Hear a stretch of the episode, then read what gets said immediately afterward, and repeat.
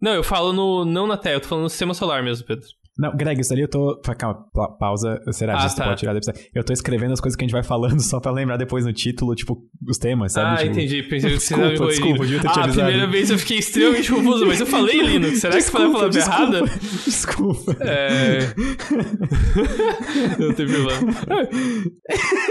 Isso foi muito bom. Isso tem que deixar, eu acho, tá? Ah, sim.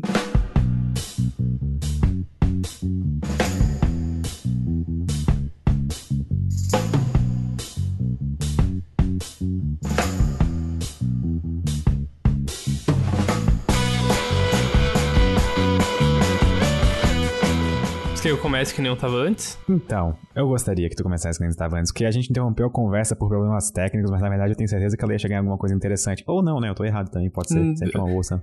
É, então, eu quero pedir aos ouvintes, assumindo que esse podcast já começou, pra ouvir o Pedro estar errado, porque eu vou fazer, falar, falar algo largamente desinteressante. Por contexto, o programa que eu uso pra gravar áudio, ele bugou. E eu precisava fechar ele, e quando eu tentei fechar ele, ele travou. E daí eu usei, e o que eu falei foi, putz, é, uma coisa que o Windows devia ter é essa ferramenta que eu vou usar agora, uma ferramenta de Linux chamada Xkill, que é o seguinte, ela transforma o seu mouse numa sniper. e o próximo aplicativo que você clicar é instantaneamente, assim, aniquilado. Ele, ele é fechado à força. E é muito útil quando as coisas travam, sabe? Era isso que eu ia falar, Pedro. Tá, Mas isso, foi não, interessante? isso pra mim conta como algo interessante, porque só, Conta. só de me imaginar na cena de, por exemplo, eu estressado, dando um X-Kill, e aí eu consigo sniper todas as telas que estão abertas ao mesmo momento, sabe? Uhum. Me dá um certo prazer interno, sabe? Uma, sabe aquele quentinho no coração, assim? Me dá um pouquinho disso. Então acho que foi uma curiosidade interessante, mas não o suficiente pra me fazer Sim. migrar pro Linux ainda. Não, sim, sim, não. Isso aí é. Assim, eu, se você quiser, eu posso entrar em uma defesa do que por que que o Linux moderno é, é algo que pessoas que têm esse espaço na vida deveriam testar. Não, assim, ó, eu tive uma experiência legal com Linux na época que eu usava o Debian. Na época de física computacional, inclusive, eu até instalei o Debian no meu computador pessoal, de tanto que eu gostei na época. Só que eu tinha alguns problemas com, por exemplo, fazer as coisas funcionarem. E eu, eu, vou, eu vou dar um exemplo. Eu comecei a cozinhar todas as minhas refeições. E pra cozinhar, por exemplo, eu compro algumas coisas já pra pular passos. Por exemplo, eu não planto minha própria salada. Eu compro ela pronta já. Tipo, eu compro a salada já, tipo, colhida, sabe? E eu sinto que isso seria usar um sistema operacional feito pro usuário final, sabe? Uhum, sim. É, é Enquanto usando isso, Debian Linux também, é tipo... né? É, mas Debian é um enquanto pouco isso, menos. Linux seria tipo eu plantar minha própria comida, cultivar minhas, meus próprios alimentos e no final ainda ter que preparar tudo, sabe? Tipo, Tudo tem que vir da fonte. Então, é possível você fazer isso com Linux. Inclusive, uma das distribuições mais engraçadas é o Linux from, Sc- well, from Scratch, o LFS, em que realmente você constrói suas aplicações, sabe? Boa parte do seu sistema. Só que a- as distribuições maiores, tipo Manjaro, Ubuntu, eles estão no mesmo nível de facilidade de acesso que o que um Windows ou o Mac da vida, nesse ponto. Especialmente agora que eles adicionaram uma forma mais, como é que é o nome? Integrada de você baixar aplicativos que você quer. Então, por exemplo, ouvinte aleatório, caso você seja alguém que não usa software específico de Windows e tem um tempo a mais nessa pandemia aí, no isolamento, putz, o que, que eu podia fazer diferente? Ah, aprenda a formatar seu computador, instale um dual boot com o, alguma distribuição do Linux e explore um mundo computa- computacional diferente, se for o tipo de coisa que te interessa. É isso aí. É, pronto, minha, minha defesa está feita. Olha, a gente tem noções muito diferentes de coisas divertidas. É, concordo. Inclusive, eu tô. até- Não é spoiler, porque eu não sei se vou fazer isso. Mas o que eu quero fazer um dia, talvez como hobby, se eu tiver, quando tiver mais tempo, depois do mestrado, talvez, é fazer talvez um canal de YouTube ou algum projeto de divulgação científica bem pequeno, não, não tem como objetivo ser profissional, feito completamente em software livre. Olha, eu te adianto que é possível, Sim, com certeza. vai porém ser- vai ser muito trabalhoso. Ah, mais ou menos. É é que eu acho que depende do- da, da qualidade que eu quero, sabe? Porque, por exemplo, especialmente eu não tendo experiência em nada de edição de áudio, edição de vídeo, eu tenho muito pouca experiência. Pra mim não vai fazer diferença eu não ter acesso às ferramentas mais específicas, certo? E, e tem dizer, ferramentas abertas vai. muito boas. É que depende, na verdade, de o que que tu vai precisar de ferramentas. É. Que, por exemplo, uma das vantagens, tipo, geralmente eu vejo o pessoal reclamar muito de sistemas operacionais tipo Windows ou Mac, porque eles são como se fossem caixas pretas, né? Que, tipo, ele vem pronto e as coisas são montadas em cima disso e tu não tem como mexer no que tá dentro. Só que isso permite um nível de. Como é que eu vou usar essa palavra? De eficácia, talvez? Um nível de, de confiabilidade nos softwares que os próprios desenvolvedores podem ter. E, tipo, fazer as coisas acontecerem sem que o usuário final tenha que se preocupar com algo, sabe? Sim.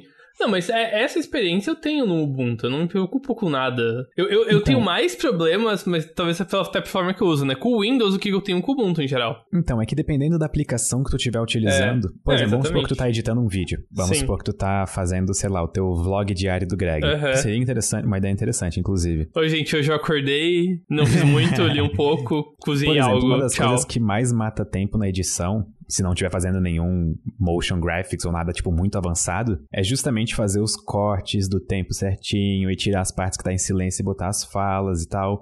Por exemplo, em, em, aplicativos tipo os da Adobe, existem, existem plugins que tu pode baixar, que eles meio que já fazem isso pra ti sozinho, sabe? Eu nunca utilizei porque eu gostava de me torturar, sabe? Eu gostava de cortar eu mesmo, porque eu também sentia que tava fazendo um negócio um pouco mais orgânico na época que eu editava os vídeos ainda. Mas ainda assim, isso é um tipo de coisa que, por não ter os aplicativos da Adobe em distribuições do Linux, eu sentiria falta, sabe? Mas é porque eu me acostumei com esse tipo de ferramenta.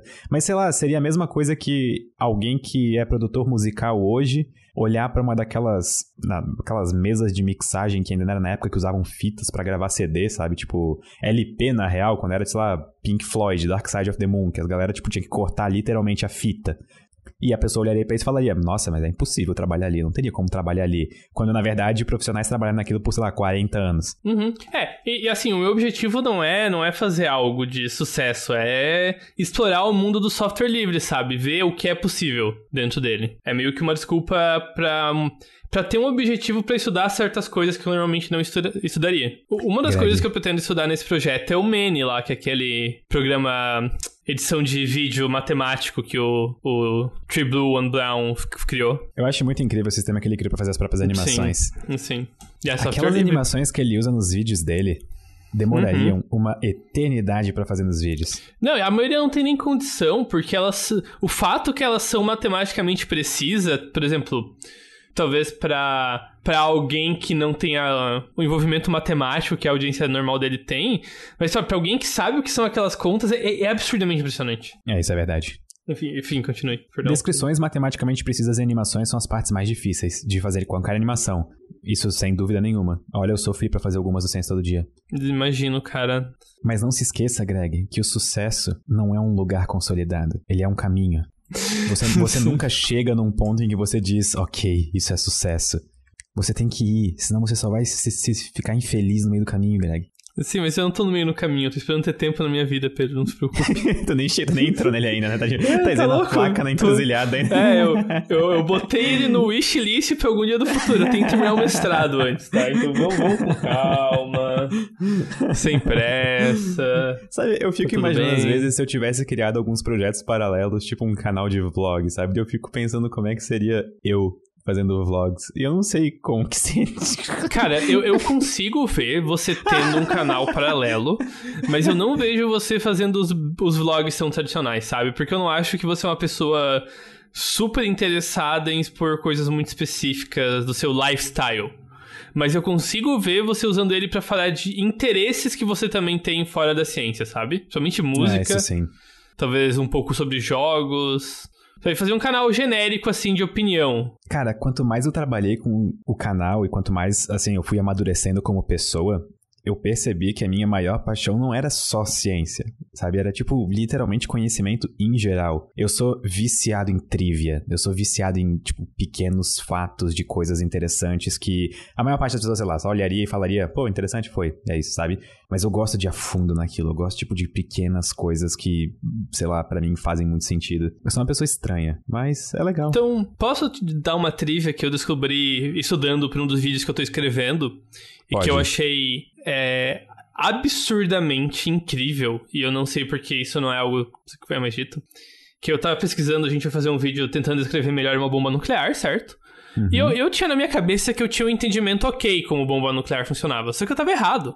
Então primeiro eu vou explicar por que, um explosivo comum é perigoso, inclusive uma granada. Quando uma granada explode, ela libera um pouco de energia, e a maior parte da energia dessa é a energia das moléculas se rompendo indo para todo lado de uma vez, certo? Sim.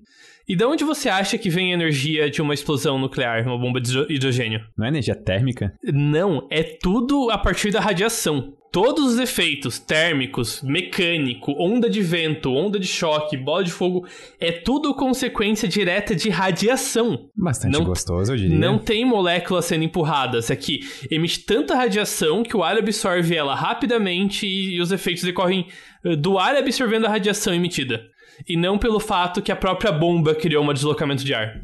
Isso me lembra é, a história de quando aquela bomba de hidrogênio Tsar explodiu. Uhum. A onda de choque foi tão intensa, o deslocamento de ar foi tão intenso que aquilo nem era mais uma onda, por exemplo, sonora. Ela simplesmente era uma onda de choque. E eu achei isso tão legal. Quer dizer, não o fato de terem explodido essa bomba, mas isso. Sim, cara. Não, é, é, é realmente impressionante a, a escala de destruição para relativo pouco pouca matéria que você tem, sabe?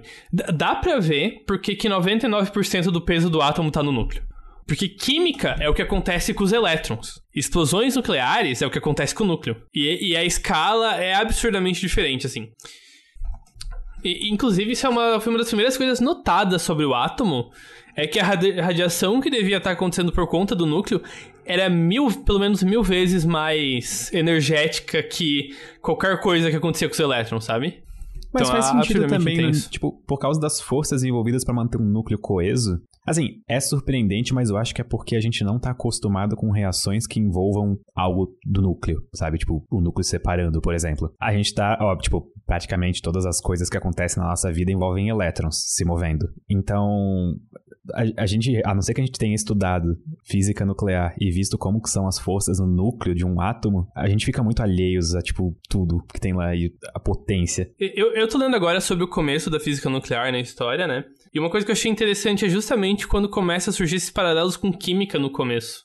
E que eles começam a tentar meio que fazer uma teoria química do núcleo atômico, porque o, o fato que surge e surpreende a todos é que o núcleo atômico se modifica. Isso é relativamente comum. Você tem prótons virando nêutrons, ou nêutrons sendo cuspidos, ou sabe? Uma série de reações que modificam eles. E eles começam a tentar fazer um comparativo entre isso e formação de moléculas, por exemplo, que é troca de elétrons. E não dá muito certo, porque é bem mais complicado, mas. Não é mais complicado, né? Troca de elétrons também é bem complicada, mas é bem mais Ih, não sei explicar. É, não é como se eles tivessem, depois de 600 anos de tentativa e erro, meio que descoberto a transmutação de elementos, né? É, exatamente. É isso. É, é, é, é muito absurdo. E tem essas comparações de, nossa, isso é alquimia, basicamente. Eu, eu, eu fico meio sempre, tipo assim, com o rabo entre as pernas de falar, tipo, isso é alquimia. Mas isso é alquimia. Pelo menos pelas definições de alquimia que o pessoal queria. Só que assim, é bem forçando a barra a alquimia, sabe? Tipo, não é, por exemplo, vou pegar um bloco de madeira e transformar em ouro, que bonito. Se você consegue fazer fusão nuclear à vontade, você não precisa de ouro. Exatamente. sabe? Tipo, eu consigo transformar esse bloco de madeira num bloco de ouro, mas uhum. eu vou precisar de bastante tempo ou de destruir de... uns três planetas inteiros. É, exatamente. É... E, mas isso é uma questão que eu acho que é interessante de você, sabe, chegar na ideia certa, ideia de, por exemplo, que transmutação existe, por meios totalmente errados, né? E para mim isso esclarece muito que o, o, caminho é importante. Sim, de na fato. Na ciência é a coisa mais importante. Como você falou lá do, do sucesso, na ciência também o que dá a confiança da ciência não é que a ciência chega no resultado certo múltipla com consistência.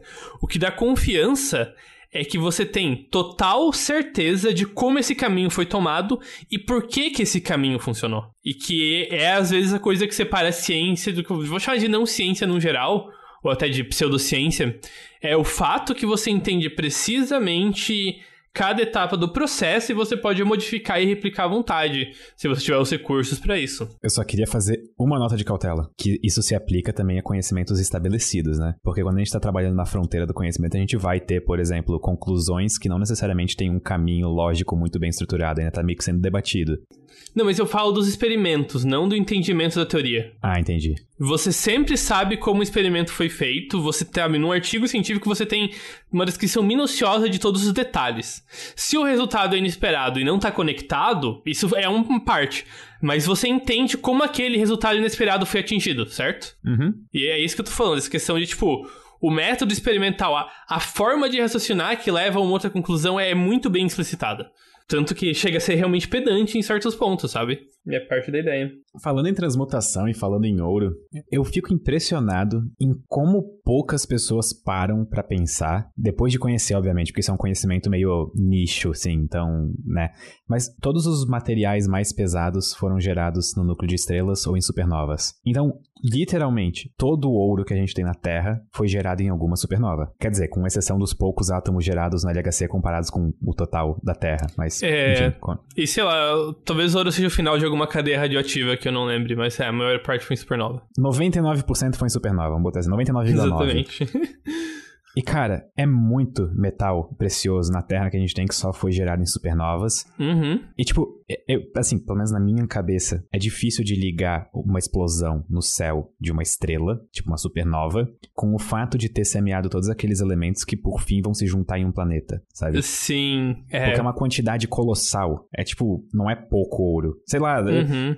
o cérebro humano definitivamente não é, É, é preparado pouco ouro em escala de uma estrela, mas é muito ouro na Exato. escala em que a gente habita. Porque é, é só ver o tamanho do Sol como é o tamanho dos planetas, sabe? Se você for olhar pra quantidade de matéria que tem no sistema solar, não tem ouro. Não tem ouro é a melhor aproximação que você vai fazer. Não tem ouro no sistema solar, sabe? Uhum. Não, eu falo no. Não na Terra, eu tô falando no sistema solar mesmo, Pedro.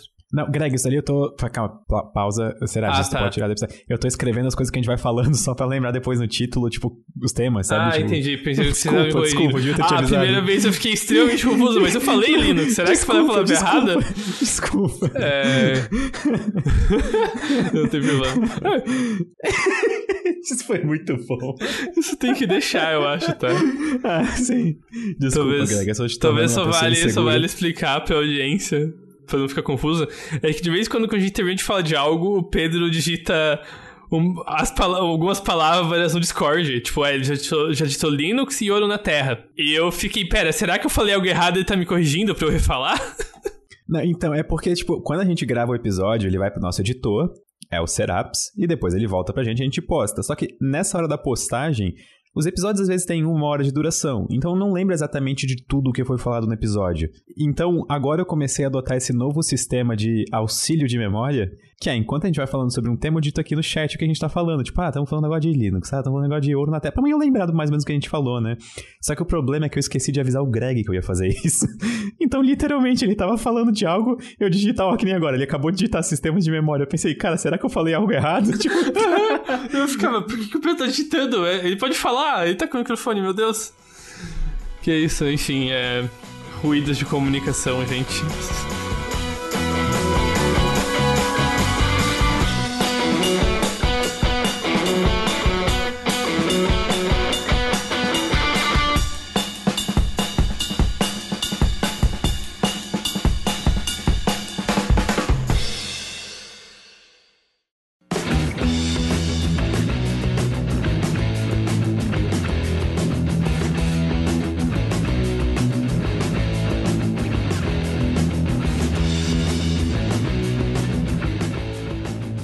Olá, Greg. Enquanto eu fiquei sozinho nesse tempo, eu fiquei pensando na vida. Certo? Então era isso mesmo, eu tava pensando na vida. Isso me lembra uma frase que eu nunca, nunca entendi a origem, que é quando você tá boiando, olhando pro além, assim, o pessoal em Bruce comentava, ah, pensando na morte da bezerra? Eu eu não sei o quão isso é de- comum em outros lugares, mas, enfim. Eu posso chutar da onde eu acho que veio isso? Pode, chute, Pedro. Ó, eu chuto que é porque na época em que bezerras eram animais. É, como que eu digo? Não é De doméstico. criação. pô. Domestic- Isso, é, de- Domesticados, talvez? não sim, sei. é, domesticados. A época que todo mundo mais ou menos tinha um bezerro, sabe? Eu acho que era muito importante e quando ele morria, era tipo extrema tristeza. E aí a pessoa meio que ficava nesse negócio meio tipo o olhar de mil milhas, sabe? Aquele negócio olhando pro horizonte assim reto, seco, frio. E eu imagino que fosse isso. Por isso que eu imagino que essa frase nasceu. Porque, cara, se tem uma frase, tem história. É que nem, é que nem placa. Se tem uma placa, tem história. Sim, é, isso é muito legal, essa tem uma placa, tem história. Por exemplo, tem uma pensando... placa aqui no meu prédio que é não chute a porta do elevador. E eu fico imaginando por que que tem essa placa ali, entendeu? Porque eu fico imaginando que em algum momento alguém chutou a porta do elevador e eu tento entender as circunstâncias que levaram a pessoa a cometer aquela decisão, sabe? Tipo, ah, pô, eu tô estressado, hoje eu tive um dia ruim, o elevador tá demorando, eu vou chutar a porta, sabe? O que mais que eu vou fazer, sabe? Racionalmente é, essa é a melhor opção é, de todas. Sim. É, eu imagino que chutar um elevador não é uma reação que eu colocaria na caixinha de racional aí. Mas, de fato, é, é uma placa que induz a um certo pensamento muito particular, né? De, hum. Eu tô tentando pensar em mais exemplos de placas, de que tem placa é... história. Uma que eu vi na internet recentemente era uma placa um, uma folha sobre um espelho que era espelho, não é o resto da loja. tipo, não entre espelho. Meu Deus, eu não consigo muito imaginar alguém entrando naquilo ali, quebrando, tipo, sei lá, se cortando todo indo pro hospital, sabe? É. Tem, tem uma história muito boa do meu pai dessa de portas de vidro. Em que ele, ele tava entrando num lugar e era uma porta de vidro. E ele foi reto no vidro e bateu. Ok, né? E dele virou pra entrar no lugar certo. Só que a porta tava aberta, tipo, é forma um L. Então ele bateu num dos cantos do L e virou, e virou pro outro canto, que também era vidro. E paf, ele bateu duas vezes seguida. Até aproveitando essa história, aconteceu uhum. algo ontem comigo que me fez ficar triste. Eu sempre olhei para as pessoas mais velhas do que eu, tipo meu, meus pais, assim, e eu imaginava, tipo, pô, que triste, sabe? Eles não nasceram na época da tecnologia, então eles não estão acostumados a usar tecnologia e vão ter um pouco mais de dificuldade, sabe? É, é meio que notável, assim. Tipo, tu olha alguém de, sei lá, 60 anos usando um celular e olha alguém de 10, sabe? O de 10 parece ser uma pessoa muito mais natural já usando aquele celular. E aí eu fui no mercado comprar salada. Só que na hora de fazer pagar as, as contas, eu entrei na fila de caixa rápido, que eu tava com a cestinha só cheia de salada e folhas. E aí a moça falou: "Então, nós estamos testando aqui esse novo sistema de caixa rápido. Não quer testar?" Aí eu pensei, ah, do, do caixa automático que você tem, passa tem rápido no nome, exatamente, tem rápido no nome e aqui mesmo que eu vou e fui. E aí, assim, a primeira coisa que tinha literalmente escrito na minha frente numa placa qual que era o passo a passo. Mas eu não li, entendeu? Tipo, eu não, não, não sabia que tinha aquilo lá, eu simplesmente ignorei aquilo lá. E eu comecei a usar aquela máquina e literalmente passar vergonha. Porque eu tava tipo, cara, peraí, não tá dando certo isso daqui, cara. Tá, eu boto a comida aqui e aí depois tem que botar na sacola ali. Mas peraí, como é que destaca essa sacola se a comida tá ali em cima? E, cara, enfim, foi uma situação assim que eu fiquei tipo, eu estou virando os meus pais. Eu não sei se é particularmente porque eu sou. não acompanho os trends dos jovens. E aqui eu já entreguei muita coisa, né? Mas, por exemplo, eu sou incapaz de compreender o TikTok. Olha, eu demorei para compreender o TikTok, mas depois que eu compreendi, ele até que fez sentido. Não, eu imagino que faz, mas não é que eu não acho graça ou é que eu E eu quero informar a todos que o Pedro Lô saiu da sala do Discord. Alô, alô, alô? Finjam que nada aconteceu à audiência. Continuando. A internet é, caiu, cara. Eu não entendo nem qual que é o tipo de humor que está se construindo no TikTok, sabe? Eu lembro do TikTok no início, quando ele ainda era uma outra rede social. Ela meio que sofreu um rebranding. E apareciam vários vídeos no Reddit com aquele logo piscando. Sim. E todo mundo perguntava, cara, o que, que é isso? E aí, meio que aconteceu esse rebranding e o TikTok veio pro resto do mundo, né? Mas se tu for parar pra pensar, Greg, é uma rede social baseada na nossa necessidade constante de dopamina no cérebro, sabe? Não, mas isso é toda rede social que quer vender a ad. Não, não é essa questão que eu quero fazer aqui. Existe uma cultura de humor específica para cada rede social, até por causa que o meio que as informações propagam são diferentes, certo? Por exemplo, o Twitter é muito mais em torno de você fazer frases que soam engraçadas. Se você quer fazer algo engraçado, enquanto, por exemplo, eu não sei outro exemplo porque eu não uso redes sociais, mas imagino que o YouTube, em geral, vídeos de longo formato de humor funcionam bem, certo? Só que quando eu vejo o, a vibe de humor do TikTok, e eu não falo do nicho, do seu nicho, meu caro TikToker da audiência. Eu sei que o que você acompanha é muito engraçado e talvez seja diferente da média. Só que o, o vídeo médio do TikTok, e eu não quero falar isso para dizer que é ruim, eu quero só que é diferente. Eu não entendo onde tá a punchline, qual que é qual que é a graça, qual que é a tentativa de fazer graça. Eu não entendo qual que é o formato do humor tentando se expressar ali. Sabe que tu tocou num ponto muito importante, porque o humor, ele envolve muitas vezes expectativa da audiência. Então, as, muitas vezes uma piada é engraçada porque existia uma expectativa para aquela piada ser engraçada. Mas quando eu falo expectativa, não é que as pessoas já sabiam da piada antes, mas a situação é construída de um jeito que fica meio óbvio, dado todas as experiências sociais e o contexto da coisa que a gente tá vendo, sei lá, seja um filme de comédia, um stand-up de alguém, o contexto daquilo meio que deixa no ar que ali vai ter uma, sabe, uma punchline, assim, vai ter alguma coisa que vai fazer engraçado. Piada que... é altamente contextual, sabe? Sim. E o meu ponto é que eu acho que o TikTok, como era uma rede social, eu vou botar nova, embora o Vine já funcionasse de um jeito mais ou menos parecido. Só que o, no Vine, nas, nas Vines, no caso, eu acho que o humor era mais uh, parecido com o que a gente tá acostumado, sabe? O, o esquema de humor era, era tipo. Era como se fosse um vídeo curto de um minuto engraçado, com um começo, meio e fim. Era isso. E, e, por exemplo, de novo, isso é dentro da minha expectativa do que é ser engraçado. Todo Vine eu consigo, eu consigo ir lá e botar onde que é o punchline, onde que é o momento que é pra ser o ápice da graça. E aí a gente chega no TikTok, que é uma rede social nova, usada por pessoas novas que em geral não pegaram a época das Vines, então, não tem muito bem uma linguagem de humor ou linguagem de conteúdo muito bem consolidada, sabe? Ela estava sendo consolidada ainda e agora começou tipo a consolidar cada vez mais. Então, para as pessoas que hoje convivem no TikTok, eu acho que faz bastante sentido aquele humor. Só que o que eu acho mais impressionante disso tudo é que, sim, a linguagem interna da rede social TikTok foi sendo construída aos poucos, e hoje em dia a gente vê algumas, vamos supor, gerações 2 de TikToks, que eu acho que são tipo quando realmente as pessoas começam a extrair o máximo que uma rede social pode oferecer.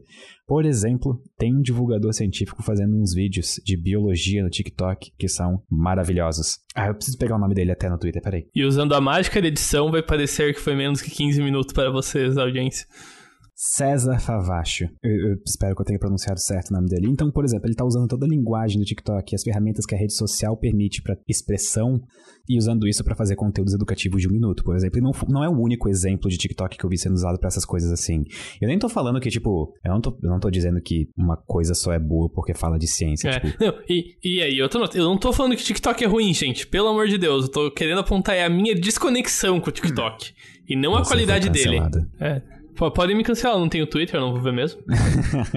Bom, mas enfim, eu acho que isso na verdade é uma experiência interessante de como que contextos surgem dentro de grupos. Por exemplo, TikTok. Como que, tipo, algo passa a ser engraçado para um grupo, sabe? Porque geralmente as pessoas. É, isso é que foi desenvolvido, sabe? Tipo, é, as pessoas vão aos poucos criando aquele formato.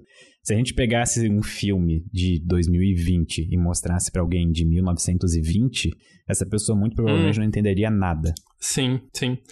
Qualquer conteúdo feito, por exemplo, em relação à, à pandemia, era, tem, tem certas obras de, que surgiram aí, tipo Inside, do Bo Burman, que só fazem sentido na luz desse contexto, sabe? Que daqui a 20 anos vão perder boa parte do impacto. Sabe o que eu fico pensando? Greg, como que tu olha hoje em dia um Rage Comic? Pra quem não sabe, Rage Comics eram os primeiros memes. Nossa! É, também conhecido como Poker Face, o Fu, também tinha o Derpino e a Derpina. Ah, perdão, é que eu tô lembrando que esses dias eu inventei de assistir um vídeo que foi muito popular no YouTube, acho que em 2013, 2012, chamado Festa dos Memes. Ah, não. E, é, e tá me trazendo memórias aí. E, de fato, é. Pra usar a palavra moderna, tem até. O... Não todos, os rage comics são. É. São algo que eu acho engraçado ainda. Eu consigo ver o humor deles, mas tem um, uma certa coisa de ser velho, ser meio gasto, sabe? Então, tu lembra do Forever Alone, não lembra? Lembro. Tu lembra por acaso de. Não minta, Greg. Tu, men... tu lembra de algum momento ter visto alguma tirinha com a imagem do Forever Alone e ter rido? Nossa, não, eu. Era tudo que eu fazia no intervalo da aula. Exatamente. Eu chorava de rir com esses memes. Sim, eu, eu ainda acho eles engraçado em parte. Só que tem essa coisa, sabe, do desgaste deles, tipo... Exato. Greg faz mais ou menos 10 anos, entendeu? Então, tu olha, tipo assim, a mudança de significado que a gente deu para um negócio que todo mundo ria e chorava de rir em 10 anos. Hoje em dia a gente olha pra esses memes e pensa, tipo, putz, que fim de carreira, sabe? Que Festa dos Memes foi há nove anos, em 2012. Eu lembro ainda quando o Cauê Moura lançou um 337, aquela música é, e, meu, eu e meus amigos na época, tipo, do intervalo do colégio, assim, de ficar ouvindo isso e cantando junto, e tipo, nossa, olha só, isso aqui é nova moda, não sei o quê. E hoje em dia, tipo, a gente olha pra esses vídeos e pensa, tipo, nossa, sabe, como uhum. o tempo passou. Sim, cara. E eu acho que a internet tem uma grande parte, tipo, na velocidade com que essas coisas saem de moda. Até, até porque a internet eu acho que tem uma coisa bastante única de permitir que todos os grupos e gerações tenham voz. Então, uma pessoa de, sei lá, 10 anos que. Na real, vamos botar, sei lá, 5 anos que te, começou a usar a internet agora e tem seus amiguinhos. E uma pessoa de 10 anos que está usando a internet agora, todas elas vão ter os seus próprios memes vão rir das suas próprias coisas. Só que isso significa que a nossa geração, por exemplo, de agora 25 anos, a gente que meio que capinou o, o lote que era a internet em 2013, sabe? A gente foi deixado para trás nesse sentido. A gente foi, tipo, trocado por uma nova geração que também tinha a nossa idade na época, que está desenvolvendo sua própria linguagem de humor exclusiva e diferente dos Sim. adultos chatos, sabe? Sim. E isso é fascinante. Os adultos sinto... cringes. Adultos cringes, Pedro. Exatamente. Eu acho isso fascinante, sabe? Eu gostaria de conseguir passar toda a fascinação que eu sinto através da minha voz, mas é impossível, sabe? Só que é uma coisa que eu paro e fico pensando, tipo, cara, a gente está com os nossos próprios olhos vivenciando uma experiência, uma transformação cultural, daquelas que a gente aprende nos livros de história, nos livros de geografia, e a gente não se dá conta, sabe? Sim. É uma versão acelerada de cultura que a internet permite que surja, né? Porque é tudo muito rápido, tudo muito instantâneo. E por conta disso, você sabe, é muito mais comum você ter momentos de separação. Eu acho que, por exemplo, é, dá pra pegar uma, ter uma boa noção disso simplesmente olhando os maiores canais de YouTube dos últimos 10 anos. 2010 para 2020, por exemplo. Você vai ver vários períodos diferentes, e foram só 10 anos. Eu lembro que na, quando eu tive aula de História da Arte no ensino médio, é, a gente tinha alguns livros que... eles é, é, Era tipo um livro-texto que ele ficava passando pelas diferentes escolas artísticas ao longo da história e ia contando um pouco sobre elas e dando exemplos, né? Eu não duvido que em 2050 a escola da arte fale da introdução dos memes e coloque uma tirinha do Fu, por exemplo, como um exemplo, sabe? Sim, sim, não, com certeza. É, essa questão do meme, a, até porque muitas vezes o conceito de meme quebra esse limite, talvez seja o lugar ideal dele de ser algo engraçado. E memes são usados para comunicar questões realmente que são debates sociais, né? De uma forma irônica às vezes ou de uma forma tosca, mas memes são usados com comunicação uma forma artística de se comunicar muito mais do que boa parte da arte que era feita antigamente era. Sabe? Qu quase qualquer pessoa é capaz de fazer um meme e mandar pra outra. Sobre quase qualquer assunto. E esse é o ponto, Greg. Tu chegou agora na coisa que é chave. Vamos pegar, sei lá, uma pintura rupestre. A pessoa, para fazer uma pintura rupestre, ela precisava de um certo preparo, seja para conseguir o material para fazer, ou produzir, sei lá, a própria tinta, ou para ter mais ou menos uma ideia boa de como desenhar as coisas, sabe? Não é todo mundo que consegue desenhar. A mesma coisa, sei lá, na década de 90, vamos supor. Uma pessoa que fazia um quadro ou uma arte moderna, uma coisa assim, ela precisava de um certo preparo. Só que hoje em dia, eu acho que a manifestação cultural, ela é tão, tipo, ela foi tão democratizada, o que é algo tão bom, sabe? Que qualquer pessoa pode fazer a sua própria arte. Nesse caso, memes. Ponto final, memes são a coisa mais democrática já inventada na história da humanidade. Sim. E, e pensar que foi o Dawkins que inventou o termo, né? E, e, foi totalmente pela tangente do que ele esperava. Eu nunca consigo. Eu, cara, quando me falaram pela primeira vez. Porque, sim, eu sabia da ideia da, dos memes, do Dawkins, uhum. e eu sabia dos memes da internet. Sim. E eu lembro de assistir um vídeo no Neil deGrasse Tyson falando que, ah, então, porque a ideia de memes vem desse conceito, Dawkins. Eu fiquei tipo, pera, isso é sério? Realmente? Eu acho que é a coisa mais inesperada de toda a história de memes. Sim. E sem contar que, assim, em certo nível, os memes de internet são mais representativos, acho que a ideia, da ideia original de meme do que a própria ideia original, sabe? Tipo, a ideia de uma. um pedaço de informação que se espalha por mentes.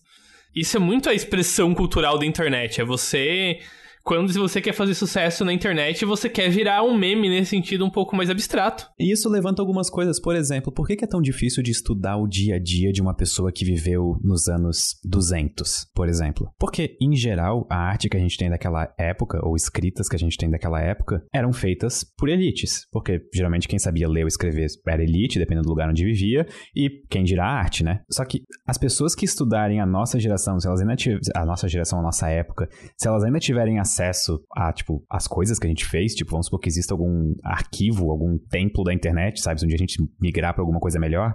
O, é, tem o Web Archive, ter... né? Que ele guarda sites antigos que teriam caído do ar.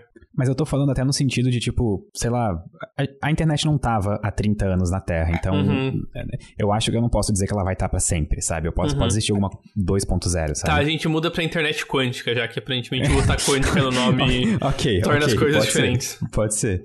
Então, historiadores no futuro eles vão poder olhar para nossa época e ver diretamente quais eram as frustrações de um cidadão médio da nossa época, quais eram os pensamentos de grupos que existiam, é, sabe, tá tudo registrado em memes, ou uhum. em frases no Twitter irônicas, ou em vídeos engraçados no TikTok, sabe? É, isso é uma das formas de estudo que eu vejo recente que eu acho mais impressionante, por mais que eu seja um desentendido nelas, são esses gráficos de conexão de diálogo que eles fazem com redes sociais. Que você consegue ver polarização de grupos, você consegue ver a rede de conexão de perfis e comentários e retweets. E eu acho isso muito interessante, no geral. Isso é bastante utilizado em marketing também. Sim, sim.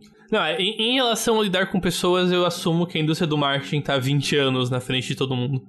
Eu acho que é uma boa, uma boa. É, eu acho que faz sentido. É. Porque é a indústria que para qual você entender melhor vale mais dinheiro. Então é, vai acabar indo na frente por razões de. E não necessariamente que eles entendem porque eles sabem o que sabem, mas que eles chegaram nas respostas certas por forçação de barra. Tipo cassino. Não sei se você já viu como que o design de cassino é montado. Os de... Como que chegaram nas conclusões. Não tendo janela. Não, mas por que, que eles chegam nessas conclusões? Qual que é o método? Teste AB? Teste AB. Eles montam duas salas com uma diferença e veem qual dá mais certo. Então, o que você termina com é uma série de guias de como você deve montar um cassino sem nenhum entendimento do porquê você faz daquele jeito. Você, obviamente, até certos aspectos você consegue, sabe, reconstruir. Só que boa parte das conclusões ficam no ar mesmo. É, depois algumas coisas fazem sentido. Por Sim. exemplo, não ter janelas, não ter janelas pra não dar pra ver a passagem do tempo. Não sabe? ter relógio. Nossa, Mas, por é exemplo, é o, o padrão em que você distribui as máquinas. O espaço entre elas, você usa 2 metros ou 3? Qual que é, é o melhor? Como? Isso, isso também influencia? Não sabia. Eles testam para isso também, e eles chegam a números mais ideais. Porque, ok, uma coisa é de fato, ter ou não ter relógio é algo que se dá ao teste AB, mas agora, ah, o espaçamento ser menor ou maior é um, é um pouco mais fluido. E, e, e teoricamente existe um número ideal. Só que, se você meio que fizer um teste denso para todas as distâncias, você vai achar esse número ideal, só que você não vai entender por que, que esse número é o número. Ou por que que talvez ele mude com o tempo, conforme o perfil das pessoas que vão no cassino muda, sabe? É, é exatamente. Cara, como que a gente foi de Linux para isso nesse episódio? Eu sei que envolveu um erro técnico no meio do caminho, então deve ser por isso. Erros nos guiam pra, pra conversas interessantes. E olha que eu nem comecei a falar do tema do vídeo que eu escrevi hoje. Fale do vídeo do tema que você escreveu hoje, então. Será? Será? Hoje foi o dia que eu fui provavelmente o mais produtivo no meu mês. Hoje eu desencarnei, assim, um burst de produtividade que foi uma coisa inimaginável. Eu acho que eu trabalhei oito horas em duas horas, sabe? Tipo, foi uma coisa bizarra e eu não sei ao que se deve. Na verdade, eu mais ou menos sei, mas tá aí. É, é exercício e comida, dieta. Não, não, não pense em coisas erradas. É... Eu tô escrevendo sobre a Lady Moore. E por muito tempo eu queria escrever um vídeo sobre a Lady Moore. E eu fiquei surpreso quando eu postei nos meus stories que eu tava escrevendo esse roteiro e várias pessoas me falaram que nunca tinham ouvido falar dessa lei. Pra quem não sabe, a Lady Moore não é uma lei física. Ela não é uma lei fundamental da natureza. Ela é uma observação, uma projeção feita por um cara chamado. Peraí, deixa eu pegar o nome dele. É Gordon Moore. É, por um cara. Ela foi feita, uma projeção feita por um cara chamado Gordon Moore, que inclusive foi um dos CEOs da Intel. Então, esse era o nível de importância dele. E a projeção dele falava que mais ou menos a cada dois anos o número de transistores dentro de um chip dobra. É basicamente isso. A lei de Moore fala sobre pessoas espremendo transistores dentro de um chip. E basicamente isso significa, isso, isso explica por que eu compro um celular esse ano e no ano que vem existe um celular com, sei lá, o mais dobro capacidade. de capacidade é, quase, é. é. E é muito melhor do que o que eu tenho hoje, sabe? Então, só que o que poucas pessoas param para pensar é que a gente literalmente tá chegando no fim da lei de Moore. E isso é a parte interessante do negócio todo. Hum. Porque tá, a gente pode pegar. É, só uma breve explicação. Transistores são um tipo de semicondutor que são usados como portas lógicas em circuitos integrados, tipo processadores. Então, eles são uma parte importantíssima no processamento de dados. Argumentavelmente é a coisa mais importante dentro do computador.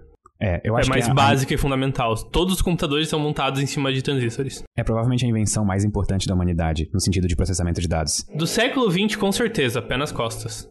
É, exato. Porque daí se desconta o rádio, né? Porque o rádio também é uma. É. Então, colocar mais transistores dentro de um chip eventualmente faz ele ficar mais rápido. E a gente foi de tipo uma escala de 10 micrômetros, um transistor de 10 micrômetros, para hoje transistores com 5 nanômetros. Uhum. Isso é tipo 50 vezes o tamanho de um átomo, sabe? É muito pequeno. E isso quer dizer que esse transistor tem o tamanho de. Ele é formado por alguns poucos átomos, um número contável de átomos. Exa- Nossa, sim, exatamente o ponto. Só, só uma nota aqui. A gente se lembra como a gente falou como comédia e comunicação depende de contexto? Uhum. Se eu falasse o que eu vou falar agora dois anos atrás, seria bem menos entendido. A velocidade com que o número de transistores cresce é exponencial. Pronto, pode continuar. Oh, God, eu vi o que tu fez aqui. Bom, Pois é, né? conti- continuando, agora que todo mundo sabe o que é exponencial pelos motivos errados. Tá, a gente dobrava a capacidade a cada dois anos, mais ou menos. Só que lembrando, isso é uma projeção, isso não é uma lei fundamental da natureza. Só que, embora não seja uma lei fundamental da natureza, a lei de Moore ela é limitada por algo que é fundamental à natureza, que é o tamanho dos átomos. A gente já tá fazendo transistores com mais ou menos 50 vezes o tamanho de, de um átomo. Ele só pode ficar tão pequeno, sabe? Tipo, ele não tem como ficar menor do que, teoricamente, vamos supor, um átomo. Vamos supor que alguém atingiu o estado perfeito em que um transistor é igual a um átomo. Pronto, esse é o ponto mínimo. Não tem como descer mais daqui. A lei de Moore acaba. E com ela acabar, alguns cenários assustadores poderiam começar a vir na mente das pessoas. Tipo, ok, vai acabar o progresso de velocidade de computadores, sabe? E esse é um pensamento natural. Faz sentido pensar nisso. Só que aí vem a outra parte. A lei de Moore não é o fim da história e o fim do, do desenvolvimento de tecnologias de, de processamento de computadores. Porque, na verdade, a gente está vivendo agora. Ah, só mais um parênteses. A gente foi de 10 micrômetros para mais ou menos 5 nanômetros agora. A, a perspectiva para 2025, se eu não me engano, são 2 nanômetros. E de lá, tipo assim, até 2030 a gente mais ou menos chega no limite fundamental, sabe? Tipo, é é uma coisa assim, que a gente tá, tipo, literalmente na cara do gol. E aí vem a parte legal, que acabando a lei de Moore, a gente consegue, por exemplo, pela primeira vez na história, começar a pesquisar outras maneiras de fazer chips e é, unidade de processamento central, CPUs.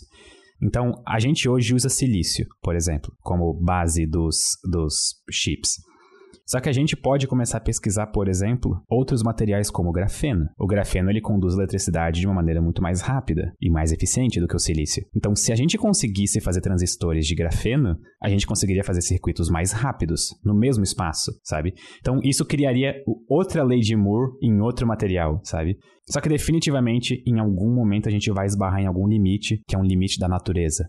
Porque a gente está trabalhando com uma projeção baseada em dados históricos, tipo, quantos transistores foram aumentando ao longo dos últimos 20, 30 anos. E tem outra parte curiosa, que eu não consegui encaixar direito no vídeo, mas que eu acho que vale a pena falar aqui. É meio que aberto se a lei de Moore realmente, tipo assim, foi uma projeção e a gente seguiu ela por uma causa natural do progresso, como tecnologia, como civilização, ou se ela é uma profecia que se cumpre, que se auto... Como é que fala? Autorrealizada, uma Isso, profecia uma autorrealizada, no sentido que, autorrealizada. ah, como o Moore disse que a cada tantos anos ia dobrar a capacidade de chips de computadores, a indústria pesou o braço e fez isso acontecer. Exatamente. Porque já aconteceu no passado, por exemplo, casos de montadoras de chips atrasarem os rollouts de novas versões de chipsets, entendeu? Tipo, mesmo tendo já a tecnologia para fazer aquilo. Por razões de marketing, sabe? Então isso, por exemplo, ia contra a lei de Moore, digamos. Então, é meio, tipo, totalmente aberto, assim, tipo, ok, esse foi o estado natural do desenvolvimento dos chips e dos transistores, ou se a indústria inteira concordou meio que, ah, se o cara falou que tem que ser dobrar a cada dois anos, vamos fazer assim, né? pô? Vamos fazer dobrar a cada dois. é, Usaram como meta e quando chegava na beta, eles dobravam a meta. Ah, não, Greg, para! O pior é que funciona, encaixa perfeito, porque é isso que a Moore diz. Eu vou embora. Não, mas é perfeitamente mesmo. Eu acho que tu esperou. eu- é, tu, tu não teria outra situação pra Não, colocar não. essa frase que ia ficar tão perfeita quanto Não nesse existe, contexto, não Greg. existe. Se encaixa tão bem. Meu Deus do céu. Tu mereceu um Grammy de É. melhor fala de podcast. Nossa senhora, é. Eu tô, eu tô Foi falando em profecias, né? Muito obrigado, gente. Perdão. Muito obrigado e até o próximo Sinapse.